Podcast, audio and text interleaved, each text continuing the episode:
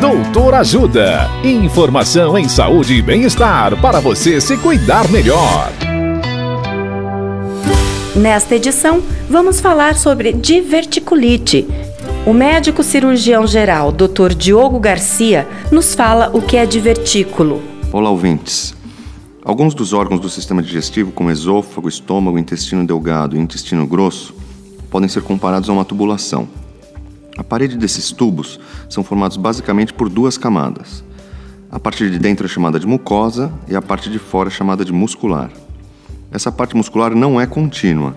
Existe o espaço entre uma fibra e outra, se assemelhando a uma trama.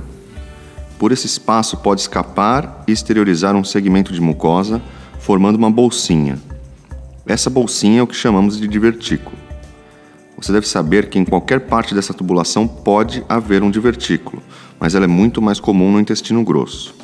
A inflamação ou infecção desse divertículo é a diverticulite. Dicas de saúde sobre os mais variados temas estão disponíveis no canal Doutor Ajuda no YouTube.